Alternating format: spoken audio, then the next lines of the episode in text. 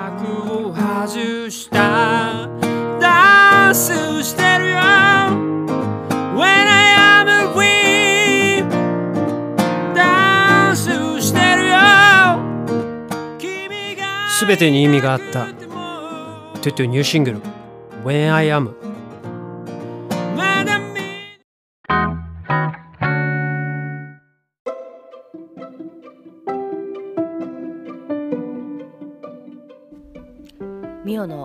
イスダイアリー2023年8月の1日月曜日ミオのボイスダイアリーです。この番組は私ミオが日々起こったことをつらつらと喋っていく恋日記ポッドキャスト番組です。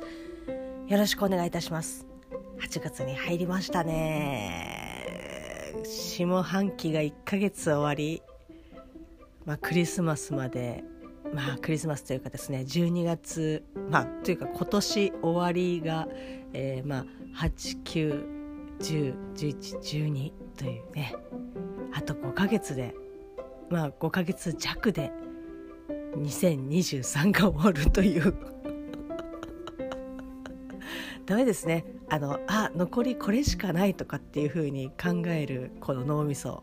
だいぶ終わってると思いますけど。まあ、本当にですねとにかく暑い日々が続いておりますが8月1日火曜日あ月曜日じゃない火曜日もうあのちょっともう曜日がバグっておりますけど 8月に入りですね昨日あもう昨日って言ってるからもう振り返りです。はいえっ、ー、と安定のですね朝喋っております。ちょっと最近ね起きれてないですね。なんとかかろうじて又助君が出勤するというか出る時間には起きるんですけど、まあ、お弁当はちょっとね結構連日作れてないですね。なんかこうなんかちょっとだけメンタル的になんかずれてるずれてきてるなっていう感覚に焦りを覚えつつなんですけど、まあ、昨日はですね雨がまあ、すごくて結構スコールというかゲリラ豪雨とは全然違うなんか台風が来てるっていうことらしいんですけど私の職場の方もお昼ね11時あ11時じゃないやあの1時ぐらいにあこうね一服しに行こうと思って外に出ようとしたらもうちょっとひるむぐらいの雨がで雨と雷がですねこうビカビカっていう感じでなってましておおおっていう。あの私は傘をね持ち歩いてないんですよ。雨がその私が出ようっていう時に雨が降ってなければ基本傘をね、えーと、持たないでおなじみのでございますけどあの持ってなくて。ただえっ、ー、と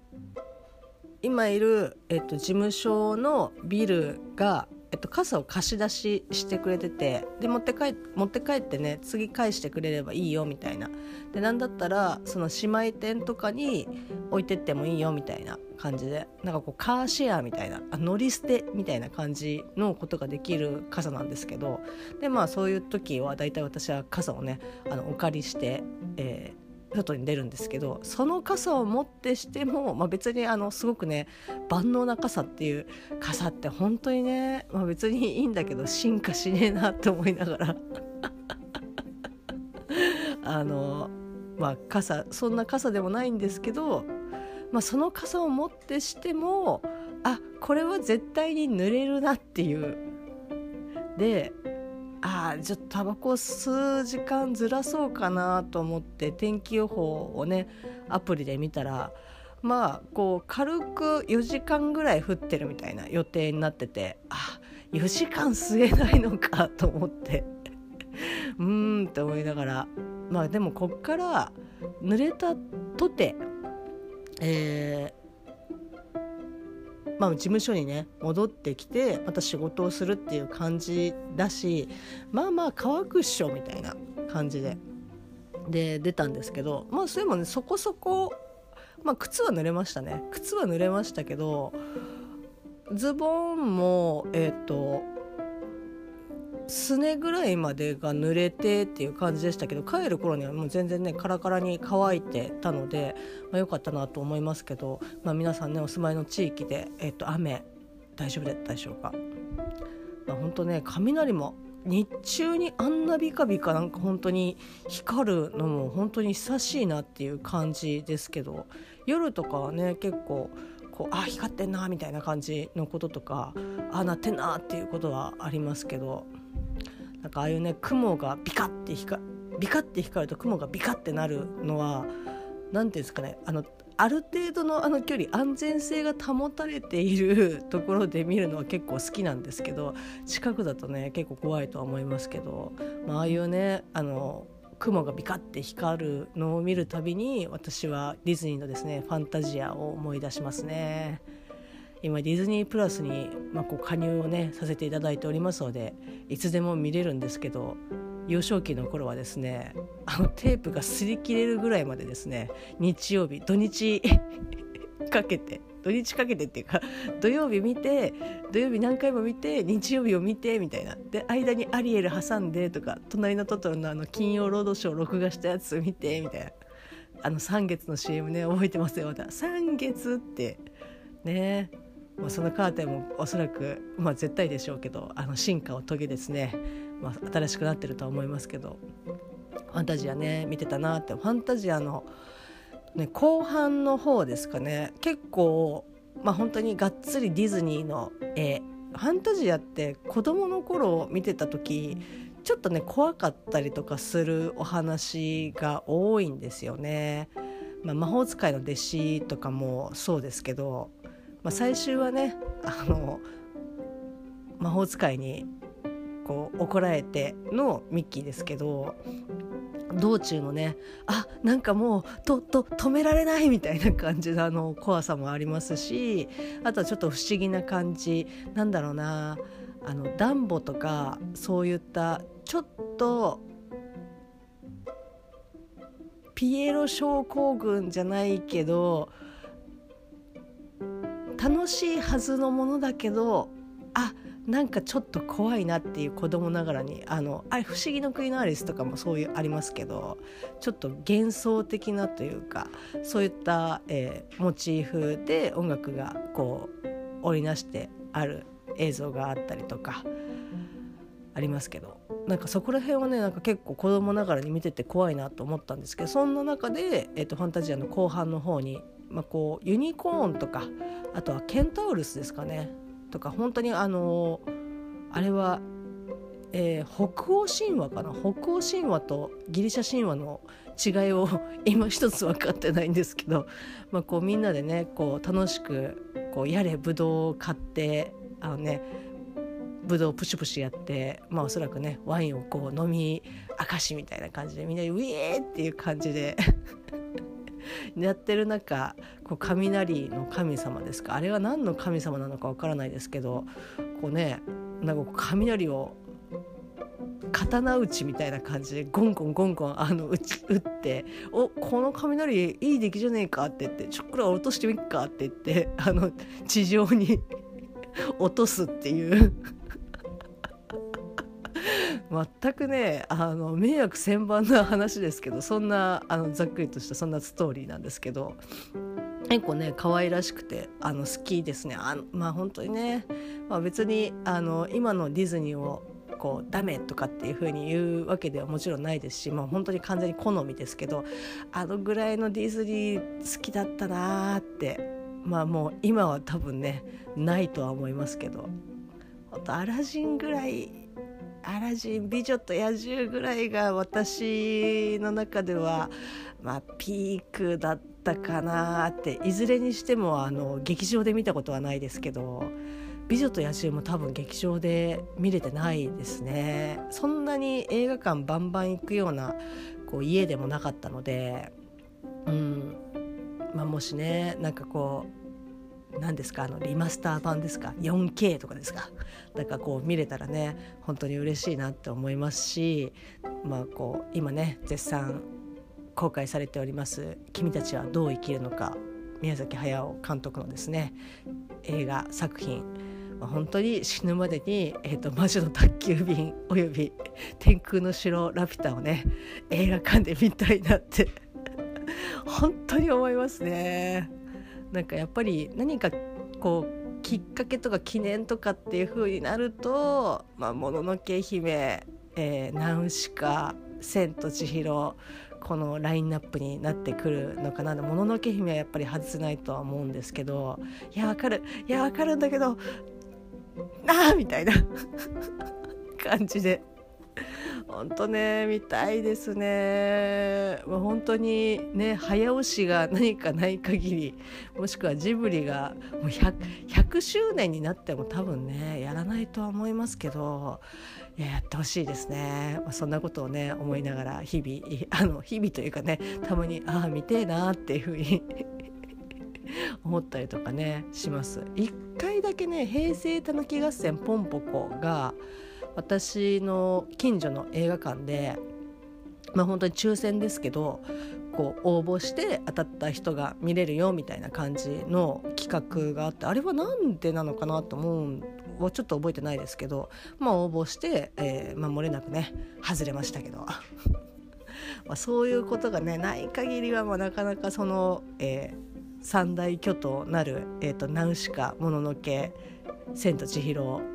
の、えー、ラインナップには組み込め食い込めないかなっていう感じですけどね。はい。こんなことで尺をどんどん使っておりますが、まあ、振り返りをね、えーと、進めてまいりたいと思います。まあ本当ねいろいろ結構ありました。ありありましたというか、まあ、仕事をしてて、まあ、月初ということで、まあ、これからですね、まあ、月初の本当に1日は、まあ、まだあの稼働しきってない感じあのこれからね本当にあ忙しくなってくるなっていうのはもうあの片鱗を見せ見せ始めてるんですけどいやあの新しくですね新しくというか今までお店の方にやっていただいていた作業がまああのちょっといろいろ事情があって、まあ、私のとこにまた戻ってきたっていう形なんですけど、まあ、それをやり始めてっていうので結構ねなんか時間かかりましたね。まあ、8割9割ぐらいは終わりましたけど細かいところの最終チェックまではちょっと時間取れなかったのでああまあでもとりあえずねある程度終わってるから、まあ、ここからまだねあの請求書の確認があの控えてますのでまたこうね忙しいあの作家さんのようにですね「先生 先生ここここっちか!」みたいな感じになると思いますけど頑張っていきたいと思います。はいであとはまあねこれはまあちょっと映画ご覧に普段習えてる方だったりとかいやまたそういうこと言ってとかっていう風になると思いますけど、まあ、別にねあの気にする方は気にすればいいし気にしない方は気にしないでいいと思いますし、私はちょっとそのニュースを小耳に挟んであーなんか怒るとか怒るとかっていうよりもなんかあそっいやざあそうみたいな残念だなとかって思ったんですけど、まあ、あの8月に公開が控えております、えっと、バービーですけどなんかバービーとねあのクリストファー・ノーラン、えっと、日本で公開はまだ見てみたいですけどもうすでにあの本国にて公開が、えっと、されているクリストファー・ノーランの最新作。あれは、えー、原爆のちょうどだから第二次世界大戦のあたりの、えっと、話だとは思うんですけどちょっと詳しく調べてませんけど、まあ、あのバービーとそのクリストファー・ノーランの、えーと、映画の、まあ、こう内容的なところをこうオマージュして合体させて、まあ、造語みたいなやつを作って、まあ、ファンその本国の、えーと、ファンたちが、まあ、こうちょっと原爆をネタにみたいな感じの、えーと、ツイートをねして、えーとそれに対して公式がかなりあの前向きなというかあなんかすごいなんか結構いいねみたいな感じで暑い夏になりそうだよみたいな感じの、えーと、反応を返したということで、えーと、かなりあの物議を醸しているというニュースをですね、まあ、小耳に挟んで、まあ、何ですかねあのー、やっぱりいい気はしないなというかいい気がしないというかうんまあそういったあの原爆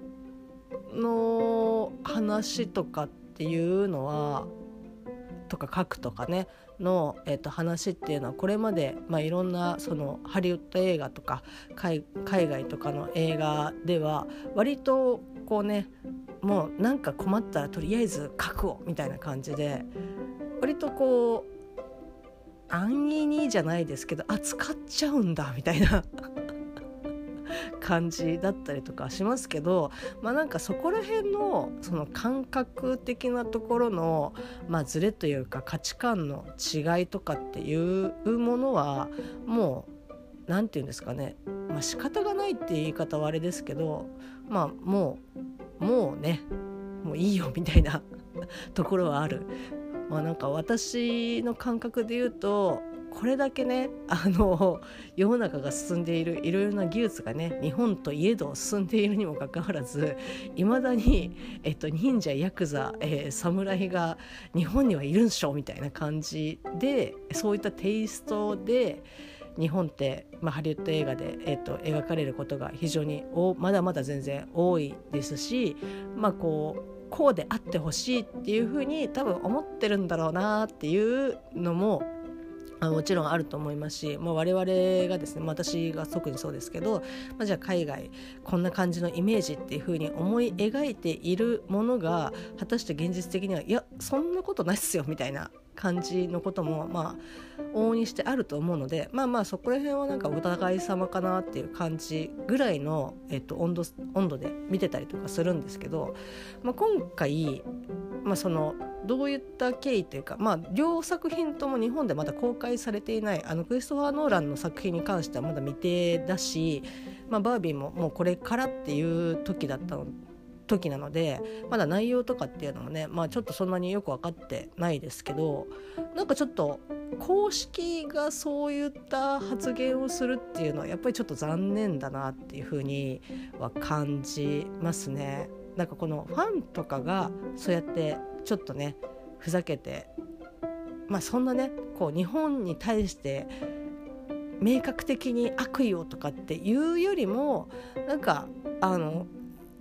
作ってみたんだけどどうすか？みたいな感じの、えーと、ノリだとは思うんですよね。でまあまあそういうのはあの別に今回のことに限らず、まあ、いろんな、えーと、ファンアートとかってあったりとかしてそれに対してあいいなって思う人もいればいやちょっとそれはっていうふうに、えーと、思う人ももちろんいるので、まあ、なんかそこら辺は全然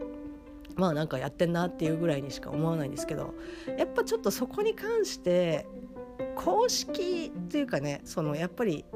みんなが、えっと、目にするというか、まあ、その作品を代表して出してるところがそれに対して結構肯定的にその建前建前っていうかその本音はそう思ってるけど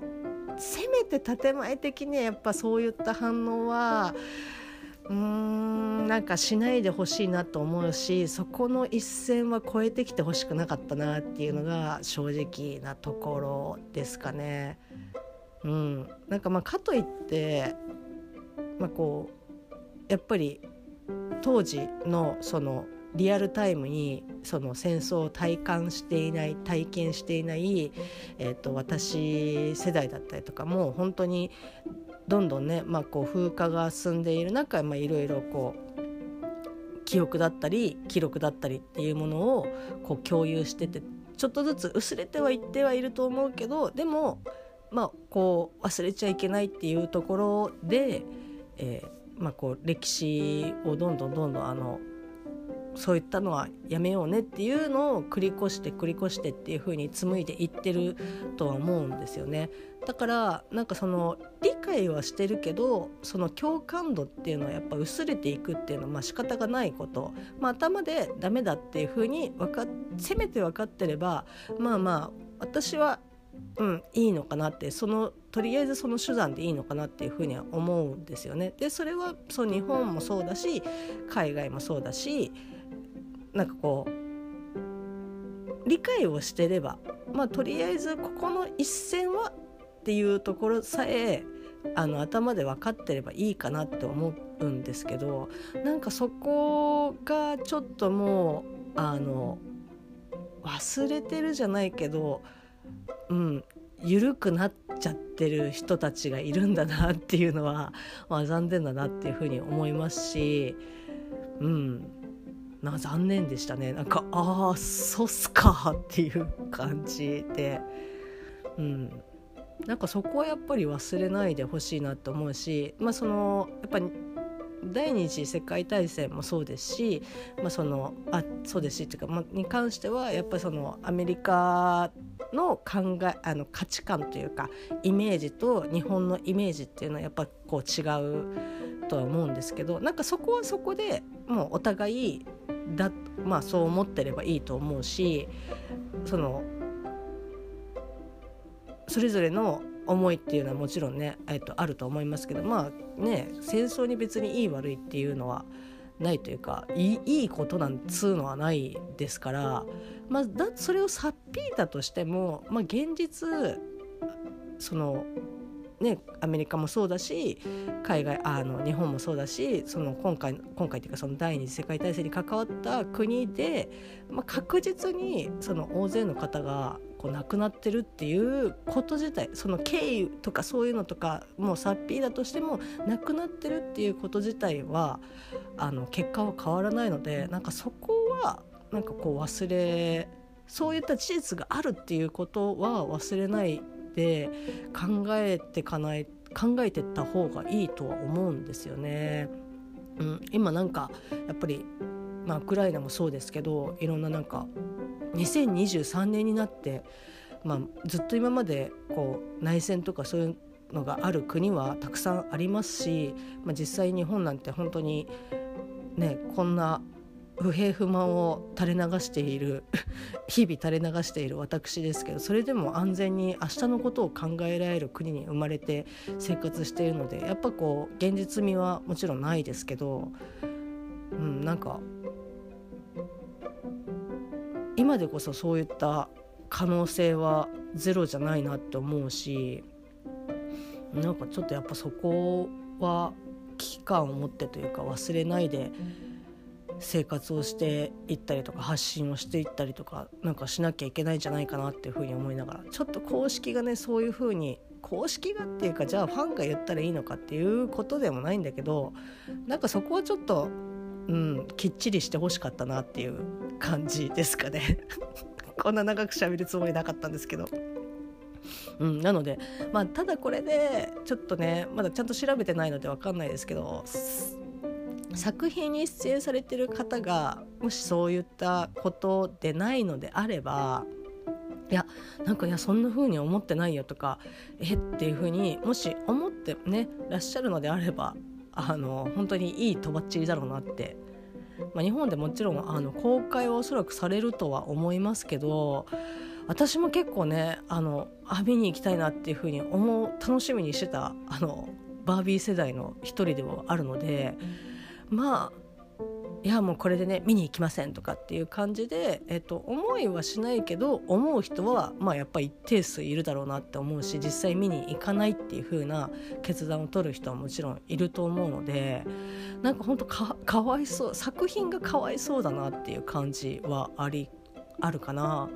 し私がこれで、まあ、見に行ったとしてもやっぱり純粋にね、あの多分見始めたら楽しいっていう風に思って見れるのかもしれないですけどどうしてもやっぱそういったことがあったっていうことはずっとついて回るだろうなっていうのでちょっと本当にね本当に残念ですね。うん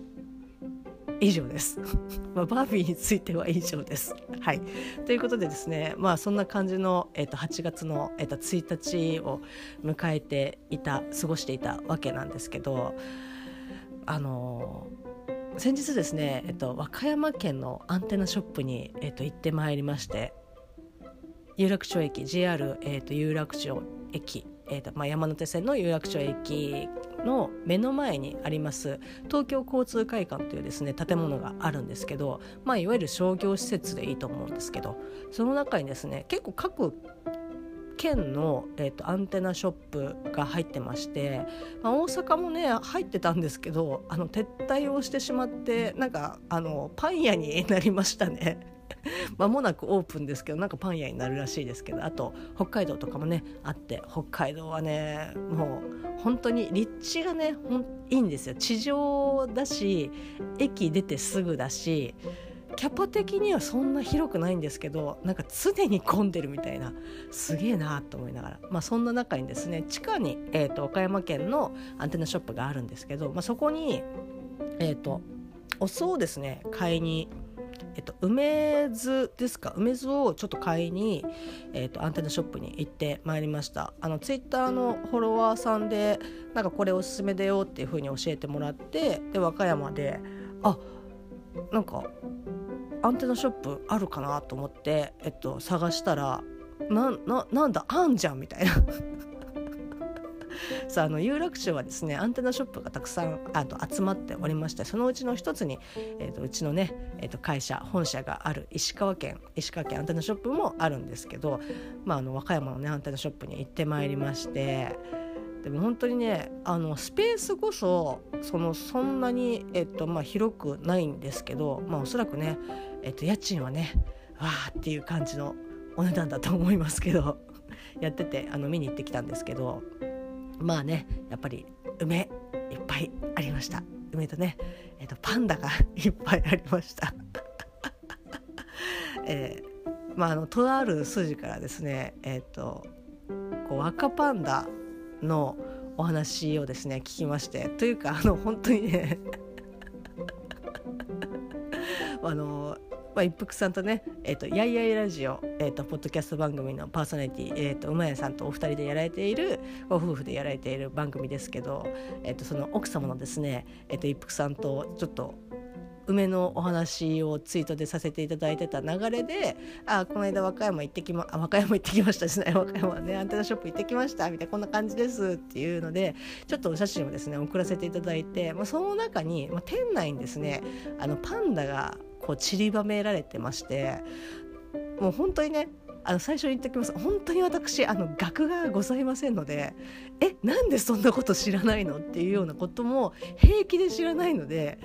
なんかこう何の気なしにあれ若パン若パンダっていうかその時は若パンダっていう名前も知らなかったんですけど。あのなんかパンダすごいいっぱいあるんですけどあれパンダって結構なんかあ有名なんですか？みたいな感じで本当に何の気なしに 何の気なしにですねあのちょっと質問させていただいたら和歌山といえばパンダということで「え若パンダですけど」っていう「はははは」っていう。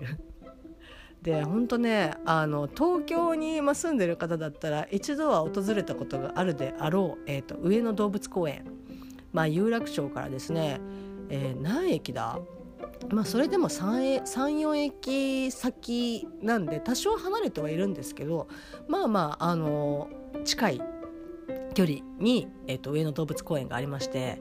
東京に住んでる人間とかだとこう上野動物園ってやっぱパンダの影響力って結構強いんですよね。なんかとりあえずパンダ作っとけみたいな。っていうぐらいやっぱもう上野イコールパンダっていう感じで。なのであの和歌山からのですねあのパンダマジック、えーと、パンダのねえっ、ー、とパワーがですね、まあ、おそらく関東に届く関東に入り東京に入りみたいな有楽町にも入りで有楽町の和歌山アンテナショップに行き入ってはいるんですけどどうしてもねあの上野のパンダがそれをね妨害しているというか打ち消しているというか弱めているというかなのでなんか一瞬あれ上野が近いからパンダ飾ってるのかなって。和歌山なのに？っていうね。もう本当にあの地雷を踏み抜いてしまいましたけど。はい。えーとまあね、和歌山パンダということで和歌パンダあの公式ツイッターアカウントもですね、えー、とフォローさせていただきまして、えー、と今後は、えー、と和歌パンダの動向随時ねチェックしてまいりたいと思っております。でですね、まあ、ちょっと話を とそんなに変えないですけど、まあ、和歌山アンテナショップにね行ってきまして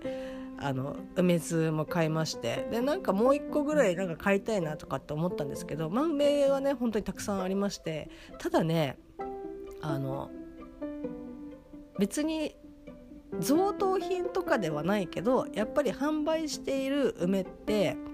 きちんと、えっと、破れてなかったりとかこうちゃんとしたあの形状で売ってるのでやっぱねこの個数でこの値段かとかっていう風にえっと思っちゃうんですね。っていうのも、えっと、私が普段こう梅買ったりとかするのは基本なんていうんですかねあの訳あり品ではないですけどこれ破れちゃ破れ梅を買うことが非常に多いので破れ梅になるもうね皮がねちょっと裂けたとかあの実がちょっと出てるとかっていう果肉が出てるぐらい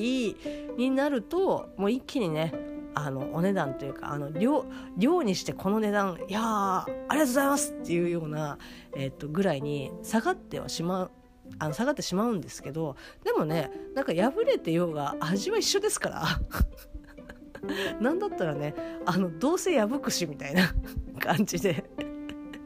破れ梅をあの買うことの方を買うことがあの非常に多い。あのちゃんとした梅はもらったことしもらって食べることしかないっていうぐらいなのでああ破れ梅とかないかなとかって思ったんですけどまあありませんでしたよね。なのでちょっとねあの5粒で1000いくらあーって思いながらとりあえずですね1個あのバラ売りのやつがございましたので、えっと、買ってまいりましたのでそれをね食べてあの締めたいと思います。ま あね、朝ですので目も覚めたいということでなんか蜂蜜漬け紀州南高梅、えー、塩分濃度約8%ということで8%かまあもう蜂蜜漬けっていう風に言っちゃってる書いてある時点で甘いとは思うんですよね。で話したことあるかもしれないですけどこう塩分濃度がね、えっと、11%切るともう結構一気に甘くなりますね。11%確か11%がちょうど境目だった気がするな。私の地元に梅屋さんがあるんですけど、まあ、食べ比べというかねこういろちょっとちょこっとあの食べさせて、えー、ともらってあのどの梅がいいかなって選べるんですけどその時にね一緒に行った友達は本当にもうゴリゴリ甘いやつがもう大好きみたいな。ご飯と一緒に食べるの大好きみたいな。もうね私としてはお前何言ってんだっていう。ああ甘い梅と白米が何言ってんだっていうような、えー、と感じでそこの好みはがっつり分かれてましたけどなんか本当にこうちょっとずつ塩分を上げてってあここからが私の好きな梅だみたいな。感じになることを、えー、と非常に記憶あの鮮明に覚えておりますけどなので8%はねもう、まあ、正直ですね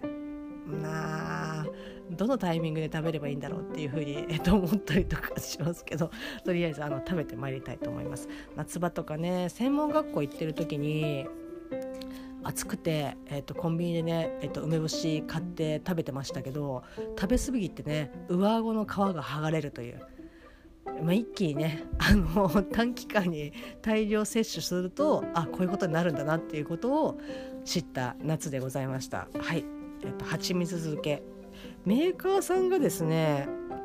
えっと、株式会社紀州本厚梅吉、えー、和歌山県えこれ日高郡でいいですか？日高郡違ってたらごめんなさい。えっ、と和歌山県日高郡えっ、とみなべ町西本厚にあるまあ作って工場だと思いますけどえっ、と紀州本厚えっ、ー、と梅吉本はつって読まなかったらすいません。えー、蜂蜜漬け紀州南高梅塩分約8%開けてまいりたいと思いますなんかね本当に一粒可愛らしくあの梱包されていて手軽に買える。これが税込みで120円とかだったかな。うん。まあ割高だと思いますけど。開けてまいりたいと思います。なんかちょこっとねちょこっと食べるのにはまあこうちょうどいいサイズなんじゃないかなって思います。はいラベルを開けました。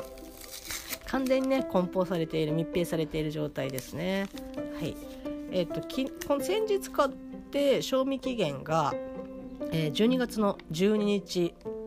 えっ、ー、と今年の12日12月の12日ですけど、まあ、いつね納品されたかはわからないのであれですけど、まあ、大体約、えー、8910112まあ約半年弱ぐらい、まあ、半年ぐらい持つのかなっていう感じだと思います。はい。開けますね。ちゃんとお皿も用意してありますよ。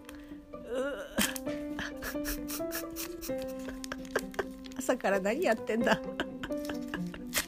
はい。あーあ見えましたね。あーテッカテカですね。はい。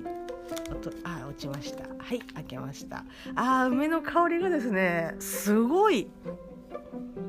あー梅だ。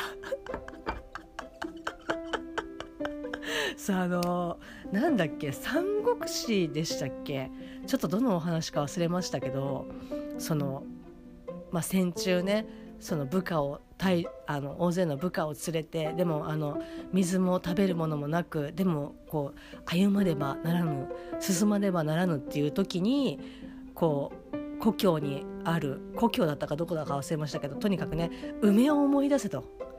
あのこう甘酸っぱいこういうね干した梅じゃないと思いますけどあの梅の木を思い出せみたいな梅を思い出せって言って。そうするとこう梅ってこう酸味があってそう唾液が出るんですよね。こうじゅわって。うーっていう感じでじゅわって出るっていうことで、えーと水分をまあ、補給じゃないですけども口の中をね湿らせることによって、えーと、乗り切ったみたいなエピソードをですねなんかどっかで聞いて覚えてるんですけどなので、えーと、和歌山県のそのアンテナショップで梅を見るたびにあ唾液がみたいなジュジュワーってなってますけど、まあ、今まさにですねあの口の中があこんなに唾液がっていう脳みそよう覚えとんねっていう感じで、えーと、ジュワーってなってますけどはい。まあお色はですねもう本当に、えー、まあ何ですかね薄茶色みたいな感じですけどちょっと今うん、香りは本当に梅ですね。でもなんか甘さをまとってますよっていうような感じの、えーと、梅ちゃんでございます。柔らかさは本当にあのプニプニしてますね。もう破れ梅になりやすいタイプの、えーと、と梅です。大きさは直径にして、えー、2センチちょ2センチないかな？2センチぐらいですかね？約2センチの、えっと、梅ちゃんでございます。じゃあいただきたいと思います。いやすきっ腹で梅。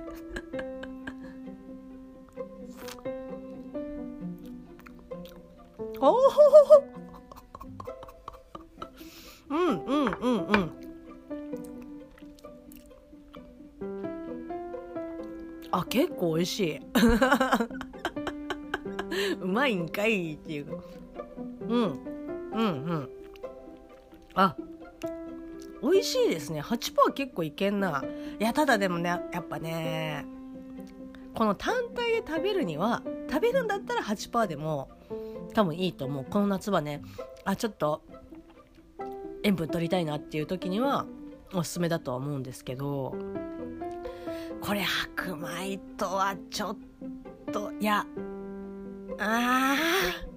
ーなんかあのちっちゃい頃とか本当にねあの塩の結晶があのなんだろう周りにあの吹雪いてるぐらいの梅が大好きだったんですよ。で私の母方の祖母とかはもう小梅をそういうまあ塩漬けみたいな感じ、まあ、本当にあの塩が塊になってるっていうぐらいもうゴリゴリにあのしょっぱくしてる、えっと、梅をよく作ってて